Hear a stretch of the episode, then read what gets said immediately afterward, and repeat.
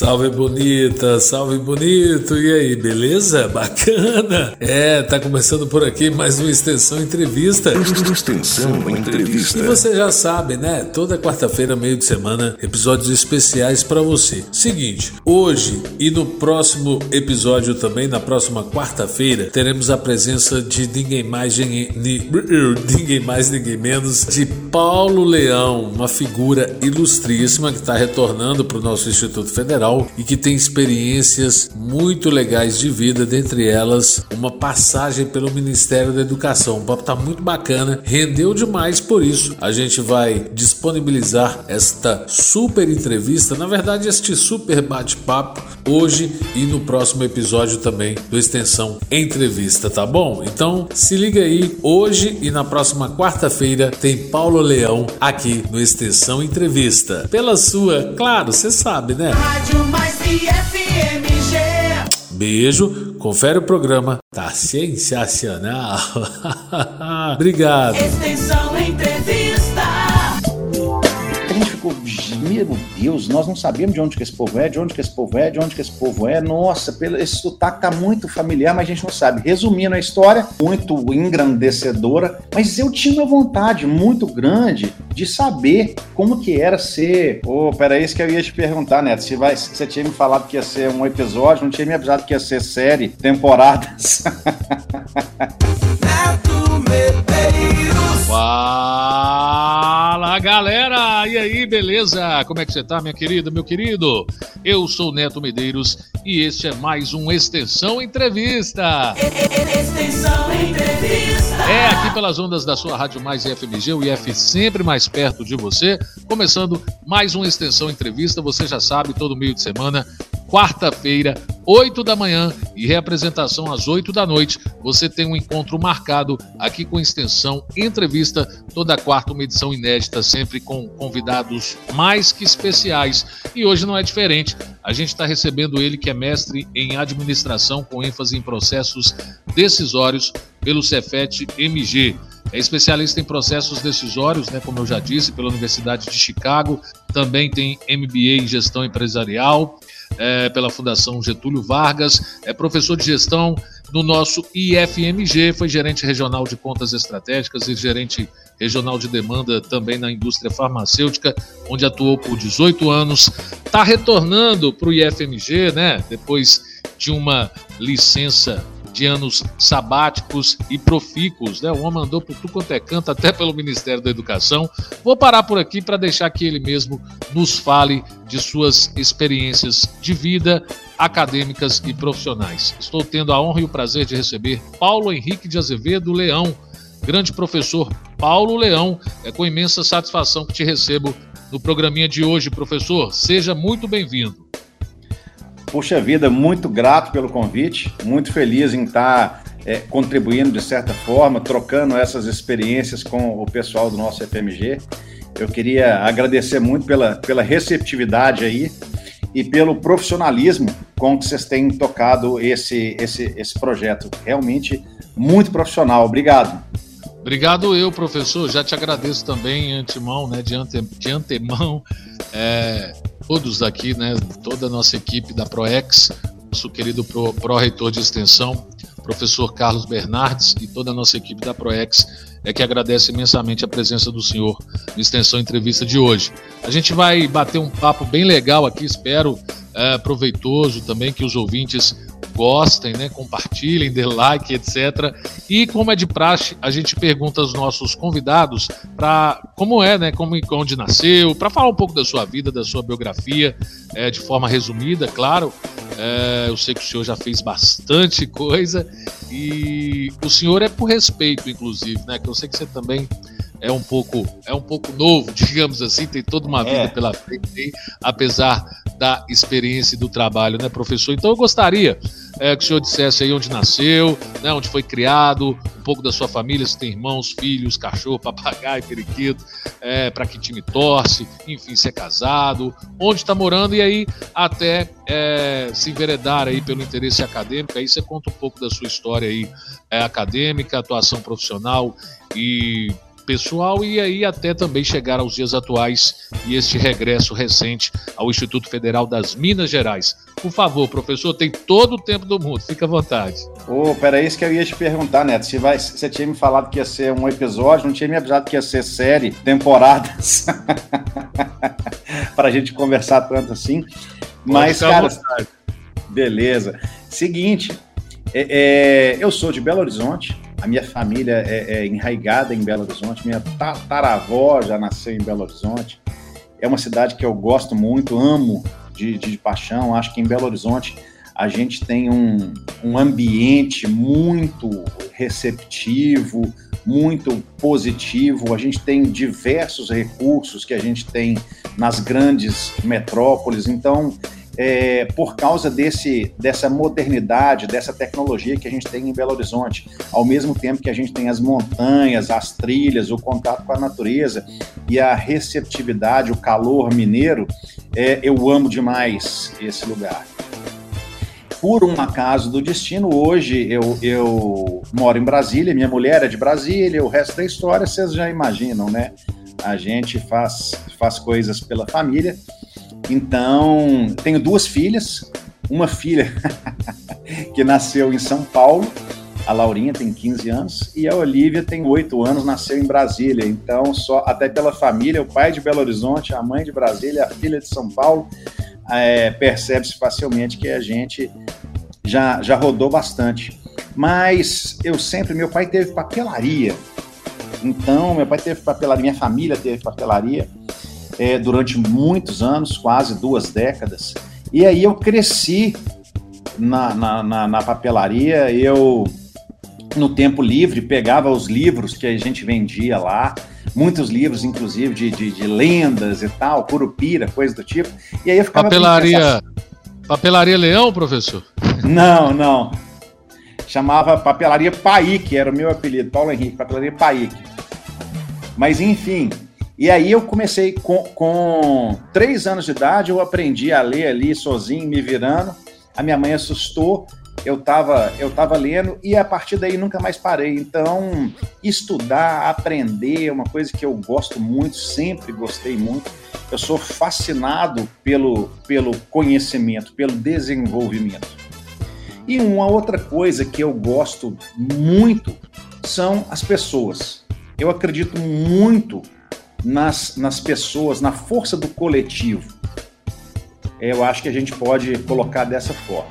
Então, se for parar para pensar, a gente vai vivendo cada vez mais e entendendo por que, que as coisas acontecem é, por que, que você achava que tinha aquele propósito que acabou se confirmando. É, se você juntar essas duas coisas, a vontade de desenvolver, de aprender e a paixão pelas relações, pelas pessoas, não tem como dar em outro resultado que não seja trabalhar no IFMG, que seja contribuir dentro de uma sala de aula, é, promover esse processo de ensino-aprendizagem, essa troca com os colegas, com os alunos, com pesquisadores. Então, isso é uma, é uma atividade que, quando eu não estou dando aula, me faz falta. Eu sinto, eu sou aquele professor de cacuete mesmo. De repente, você olha, você está numa negociação, como eu tive na indústria farmacêutica durante muitos anos, é, é, em outros estados, com pessoas de outros países e tal, e você está ali dando aula. Quando você assusta, você está tentando explicar alguma coisa, discutindo conceitos e cavando oportunidades, ao mesmo tempo que está se relacionando com as pessoas. Então, é um, é um, é um fluxo natural. A questão de ser professor, minha mãe é professora desde sempre, é, surgiu muito naturalmente, assim. Inclusive, eu, eu demorei um certo tempo para entender o porquê eu fiz engenharia eletrônica. Faltou seis meses para eu formar e acabei abandonando o curso por causa da, da administração, que eu fui descobrindo que eu queria mesmo era administração ao longo desse tempo, mas eu gosto muito da parte de, de exatas, da capacidade de solução de problemas que a engenharia acaba desenvolvendo na gente. É muito interessante. Depois, a administração, essa questão de vendas, de negociação, de ser executivo de vendas da indústria farmacêutica. Em, trabalhei em, em multinacional suíça, que é o maior laboratório do mundo. Trabalhei em empresa americana, trabalhei em multinacional brasileira também, que tem operação em 40 países. Então, apesar de ser brasileira, uma empresa que instigava, desafiava, motivava muita gente, tamanho sucesso que eles têm conseguido ao longo do tempo. E por curiosidade, fiz todas as disciplinas de um mestrado em análise do comportamento humano, por causa desse interesse nas relações e no próprio, no próprio comportamento, por curiosidade em entender o porquê das coisas. E aí eu falei, caramba, eu tô, tô com algum problema, eu tô fazendo engenharia, administração psicologia ao mesmo tempo. E isso aí me, me, me deixava um tanto desconfortável, até que eu comecei a entender o meu propósito de vida, que é me desenvolver e trazer pessoas junto comigo. Então, eu acredito muito no conceito de educação com base na no ensino e aprendizagem. Eu acho que a gente tem essa troca sempre, invariavelmente, todo mundo tem o que ensinar, todo mundo tem o que aprender. Então, é, você junta essa questão do comportamento humano, do motivacional, do propósito, como eu disse, que eu acabei até descobrindo o meu nessa jornada, é, no trazer as outras pessoas na relação. Então, tudo isso tem a ver. A partir do momento que, que você foca no desenvolvimento e traz pessoas junto com você, é, você está falando sim de psicologia, você está e das relações interpessoais e do caráter subjetivo, motivacional, ao mesmo tempo que está falando de conceitos técnicos científicos, de estudos que demonstram o porquê disso e daquilo, que são muito interessantes. Eu até costumo dizer que na psicologia eles são até mais interessantes do que na, na administração. Eu acho que na psicologia, por ser extremamente subjetiva, uma área subjetiva, os pesquisadores tomam um tanto mais de cuidado com os estudos, o desenho dos estudos de psicologia. Então, geralmente, eles costumam ser muito bem trabalhados, desenhados, para a questão de mostrar seus resultados, de embasar bem quanti e qualitativamente é, é, os produtos daquela pesquisa, daquele estudo. Mas, enfim, e aí juntando com a parte de gestão, que trabalha negociação, que trabalha liderança, que trabalha a motivação também, mas por outro aspecto, que trabalha o comportamento por outro aspecto, inclusive o conceito de comportamento na psicologia é um, na administração é outro, mas dá para você bater os dois, eles se complementam e você conhecendo os dois na psicologia, o comportamento ele é mais aquela ação que você está tomando, executando naquele momento. Na administração, o comportamento ele vem de uma ação que começou há um tempo atrás, que acabou virando um hábito e por fim esse hábito virou comportamento. Então, independente do espaço longitudinal aí, do tempo, da história, é, dá para você conhecer muito bem as pessoas, aprofundar um pouco mais na necessidade de uma pessoa, de um grupo de pessoas, de um coletivo institucional, organizacional e tentar contribuir de alguma forma. Então, isso contribuir com o desenvolvimento dos outros, contribuir, contribuir com o desenvolvimento de uma instituição. Fui diretor de desenvolvimento no Ministério da Educação, fui diretor de desenvolvimento aqui no IFMG. É muito interessante e acaba, Neto, que no, no dia a dia, cada vez mais, especialmente pós-pandemia, que mudou bastante, a gente entra num ciclo. Se fôssemos falar de administração, a gente tem um ciclo PDCA, de melhoria contínua, que leva a gente a, a planejar, checar, fazer, planejar, fazer, checar e agir corretivamente. Então, o ciclo PDCA, a gente acaba se dedicando muito ao fazer, cada vez mais ao fazer e cada vez menos ao planejar. E se você não planejou, você não tem como checar, e se você não tem como checar, você não tem como corrigir. Então a gente fica muito na questão de apagar incêndio. Né? E, e essa questão de, de apagar incêndio, de estar fazendo, fazendo, fazendo, fazendo, fazendo, acaba prejudicando até a questão de um, de um alinhamento estratégico, desse desenvolvimento de uma forma mais é, estratégica e efetiva.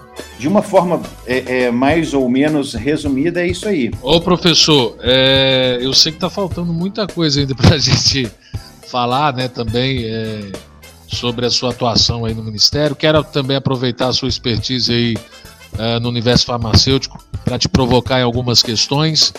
Mas eu vi que deve ser deliciosa uma aula com o senhor, viu? É, tem o dom da palavra e de envolver a gente muito didaticamente.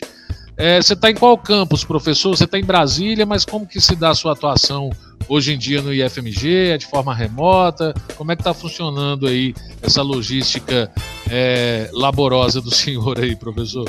Eu Ou laboral? Tô... Não, tranquilo. Eu estou presencialmente no IFMG Campus Ribeirão das Neves. Toda semana eu estou aqui, todo final de semana eu volto para Brasília para estar com as minhas filhas, com a minha família, minha esposa. Então eu vou e volto toda semana. Entendi. Você Por mora enquanto. aí durante a semana, então, em Ribeirão e volta para os finais de semana para Brasília, não é isso? Exatamente. Exatamente. É uma correria onde... louca. Eu imagino. Onde você mora lá em Brasília? Eu moro na Asa Norte. Legal demais. Aquela cidade é muito louca, né, professor? Muito louca, muito louca. E Brasília é um, é um mundo à parte. Essa questão que a gente está discutindo aqui de desenvolvimento, de conhecer pessoas, de cultura e identidade, Brasília tem uma. Ao mesmo tempo que o pessoal fala, ah, porque Brasília não tem cultura, Brasília não tem identidade. Eu falei, pelo contrário, Brasília tem identidade e é muito forte, mas só que a identidade de Brasília é fluida e é diferente.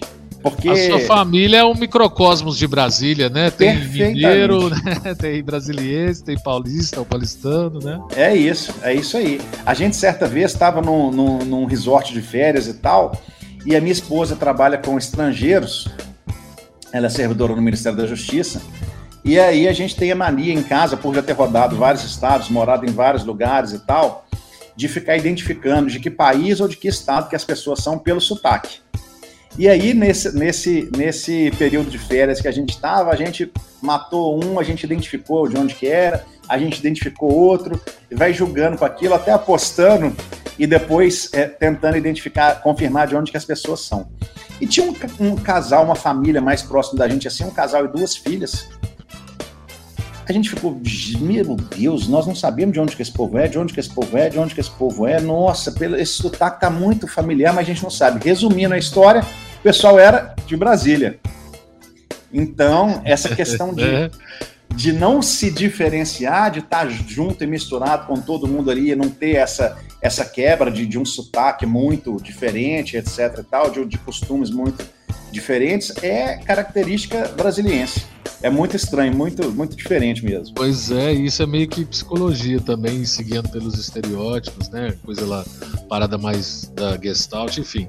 Professor, eu gostaria que você falasse, é, antes da gente chegar no Campus Ribeirão, um Sim. pouco das suas experiências aí. É, digamos, até extensionistas mesmo, né? Para fora é, dos muros, para fora é, do, do, prédio físico do IFMG, de forma literal, inclusive, né? É, sei que o senhor passou um tempo no Ministério da Educação, gostaria que falasse um pouco aí desta atuação, também é, geriu, né? Se, se não me engano, os institutos federais de alguma forma, gostaria que você falasse um pouco disso e a respeito da sua atuação é, no mundo farmacêutico, gostaria de deixar uma provocação. São duas perguntas em uma, professor, é Sim. um combo.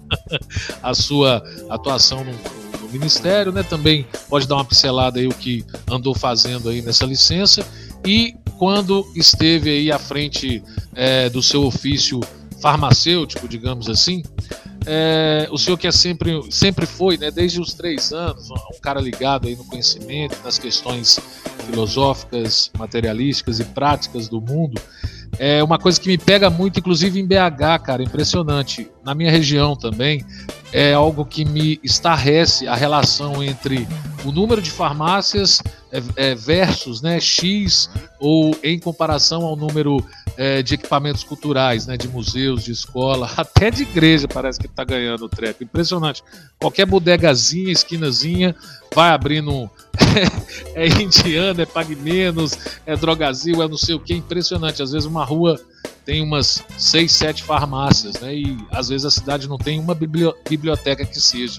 Isso é algo que me que me pega muito e que traduz a sociedade doente que a gente vive nela, né? E que tem fome de quê, né? Como diria a música do Titãs Sim. em contrapartida. Então eu queria que você falasse um pouco dessa relação e também é, da sua atuação no Ministério, além dos seus, é, das suas peripécias, digamos assim, nestes anos, nesse tempo de licença do Instituto, professor. Legal, vamos lá, vou tentar lembrar disso tudo aí. Inclusive, tive no show do Titã semana passada, foi um espetáculo lá em Brasília. Nossa Senhora, muito legal. Você falou da música aí, me, me, me lembrou. Então vamos lá. É... Enfim, eu passei, entrei na rede federal, pela qual eu sou apaixonado.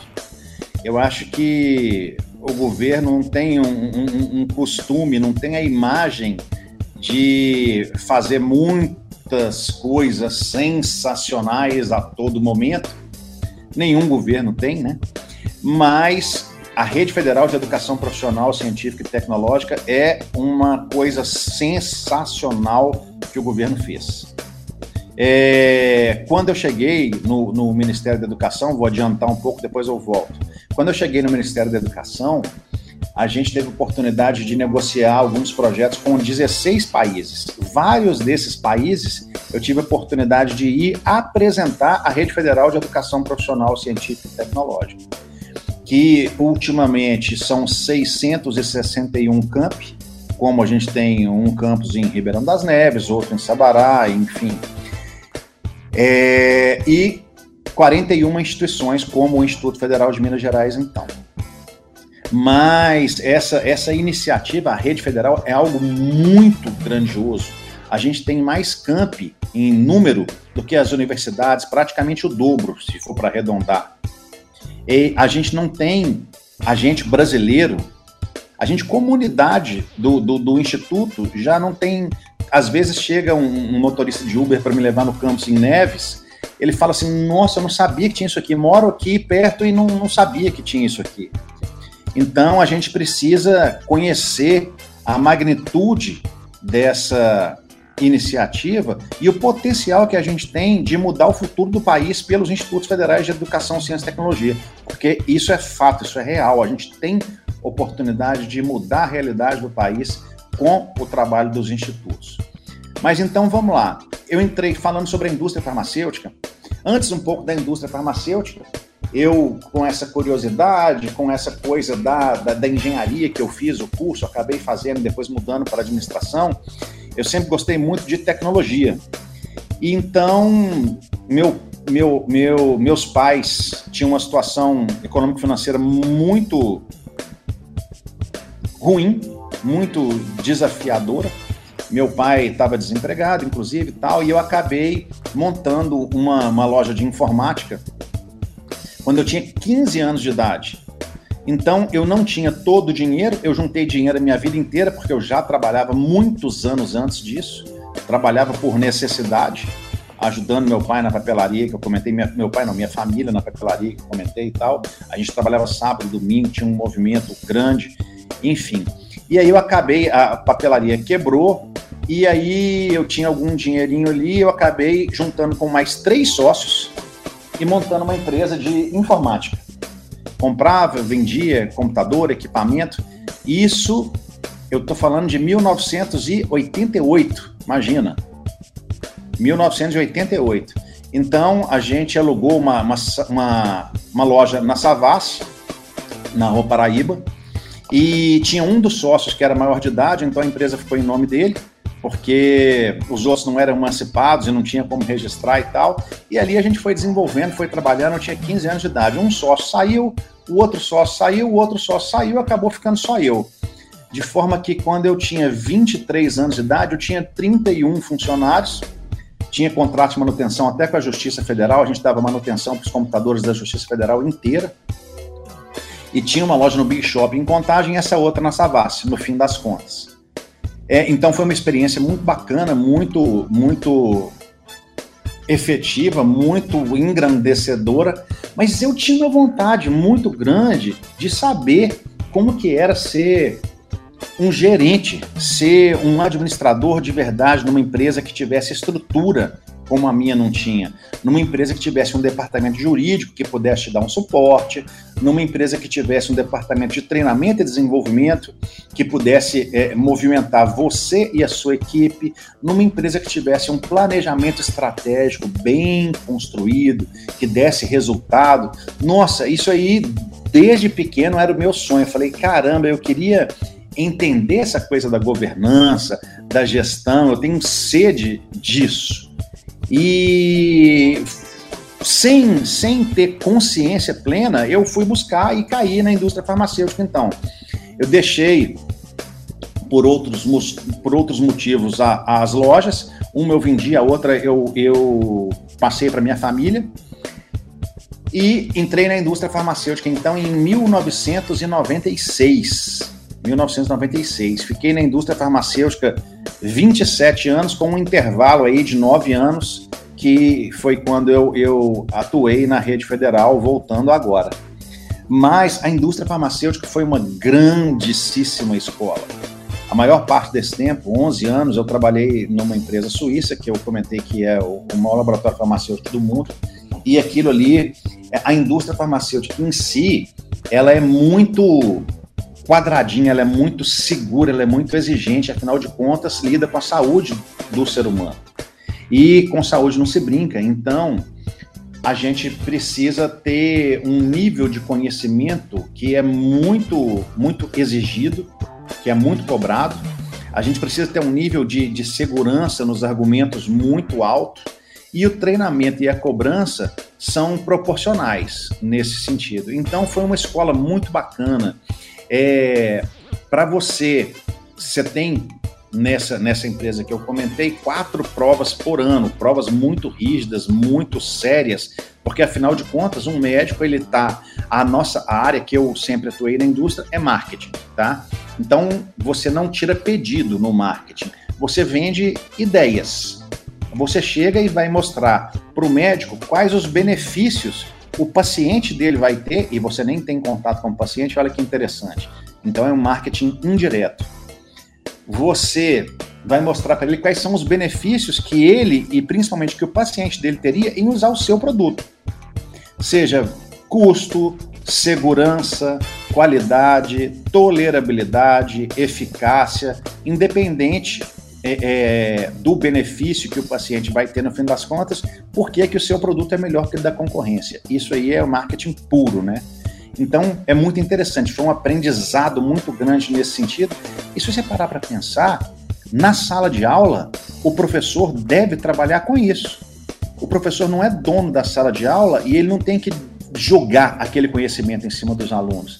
Ele tem que ir descobrindo o porquê aqueles alunos estão ali, como aquele aluno pode tirar proveito daquilo e o que que ele pode passar para o aluno nesse sentido, provocando sempre um desafio e procurando aplicar aquela teoria à prática. Eu sou muito a favor do equilíbrio entre teoria e prática. Eu me preocupo sempre com esse ponto na minha vida inteira. Então você tem que saber o que, você está fazendo, você tem que dominar sim o assunto, o tema, o conceito, mas você tem que saber aplicar, porque senão não é educação profissional, científica e tecnológica. É, senão a contribuição para a vida desses jovens vai ser menos efetiva.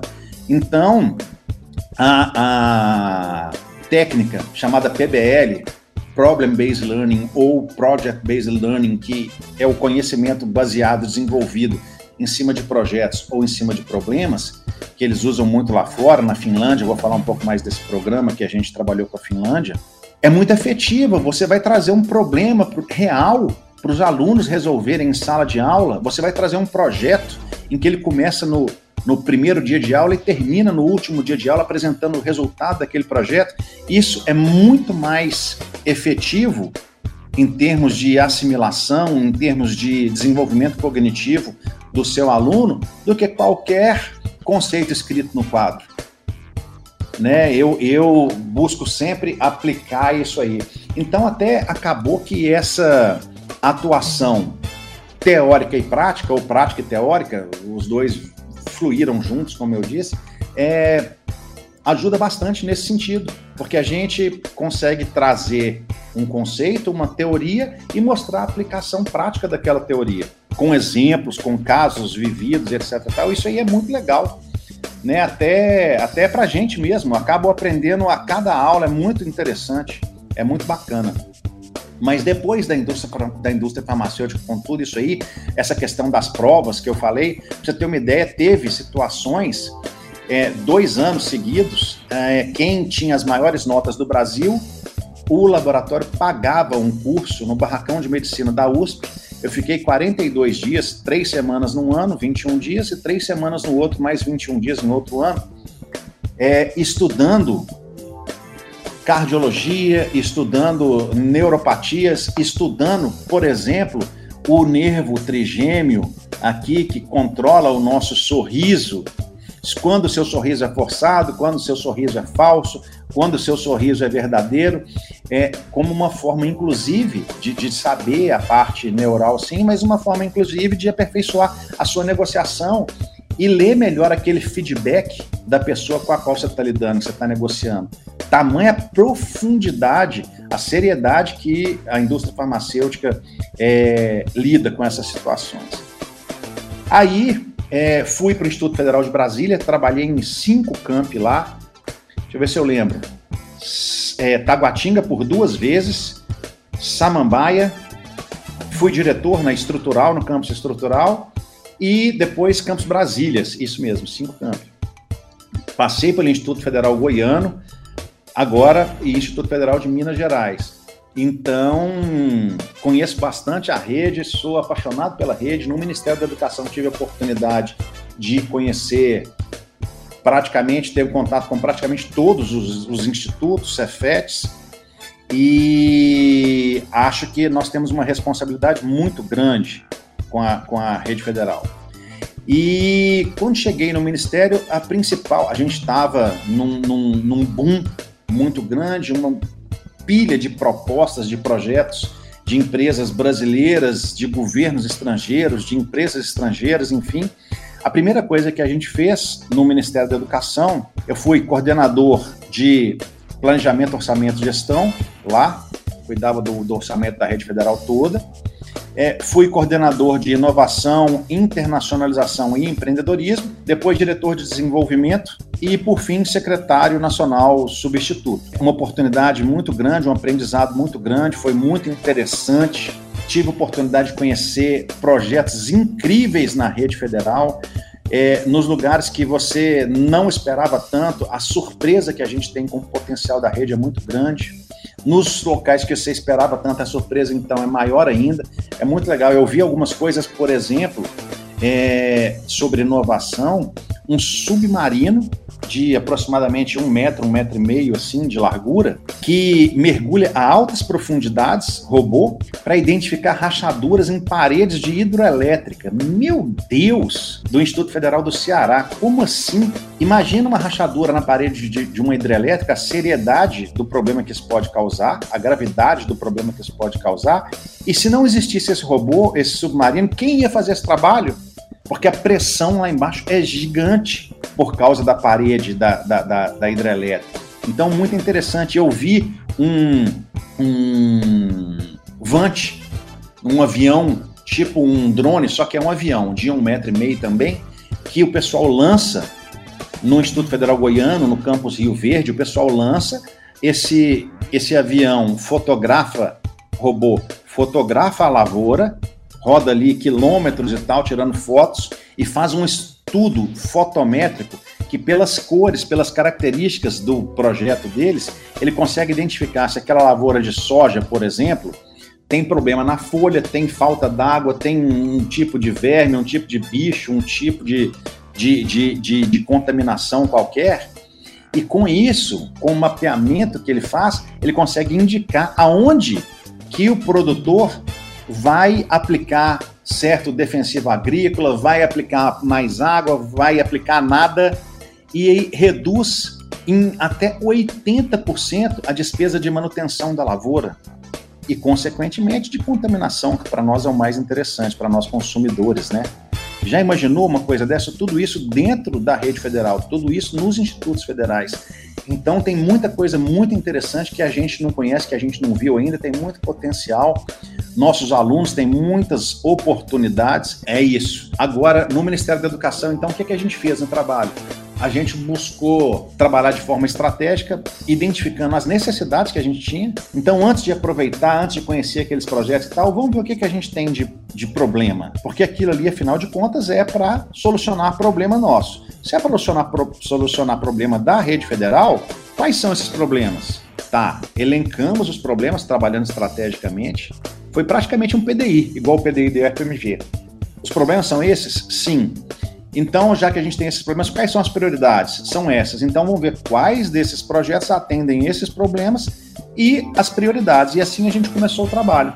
Então, foi muito interessante, a gente acabou conhecendo muita coisa e conhecendo os problemas de perto dos institutos, conhecendo nos outros países como eles fazem, conhecendo o potencial que a Colômbia tem, por exemplo, tem uma, uma, uma rede muito interessante, o Siena lá, que é, é uma, uma rede como se fosse os institutos federais na Colômbia, muito desenvolvida, que tem um papel muito importante no cenário global. Na, no Uruguai, eles também têm uma rede muito interessante, a Universidade del Trabajo del Uruguai. Então, a, a UTU é muito bacana o trabalho que eles desenvolvem no Uruguai de maneira muito, muito autônoma, muito independente, muito interessante, mas, na minha modesta opinião, sem sombra de dúvida, o que a gente tem de mais interessante, de modelo mais moderno no mundo inteiro, lógico, faltando alguns pontos para desenvolver, para aperfeiçoar, mas com destaque para a verticalização que a gente tem, é, são os institutos federais. Então, isso aí é muito bacana. É isso, é isso. Até a próxima quarta-feira, então, com o número 2, a missão do nosso bate-papo, este pretenso podcast que é o Extensão Entrevista, sempre com convidados ilustríssimos. Paulo Leão volta na quarta que vem. Valeu, tchau, tchau. Extensão Entrevista. Toda semana, um convidado especial na Rádio Mais e FMG.